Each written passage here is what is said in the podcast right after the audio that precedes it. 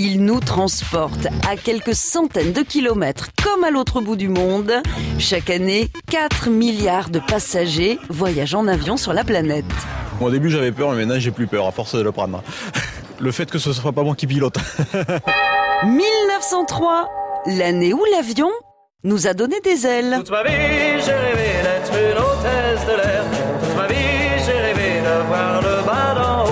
Vers 1870, Clément Adair s'intéresse au vol des oiseaux et des insectes. Dix ans plus tard, il passe de la théorie à la pratique et construit un premier planeur.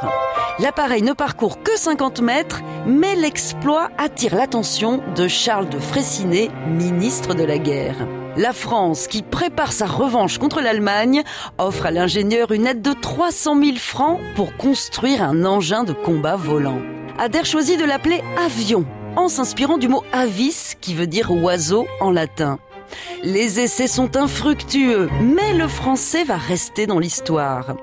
En 1912, Alexandre Millerand, lui aussi ministre de la guerre, décide que tous les appareils volants seront désormais nommés avions. C'est une révolution. Pourquoi il décolle pas ce putain d'avion?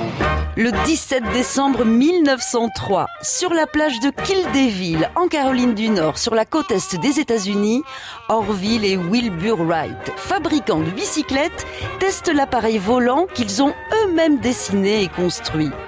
L'engin parcourt 260 mètres en moins d'une minute, à quelques mètres du sol, mais le pari est réussi. Commandant, le navigateur, monsieur arrière, et voici le copilote, monsieur tout. Arrière Avant, avant, Tout.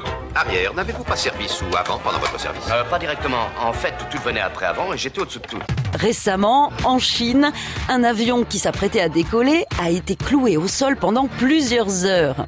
La raison Par superstition, des passagers ont eu l'idée de jeter des pièces de monnaie en direction d'un des réacteurs de l'appareil.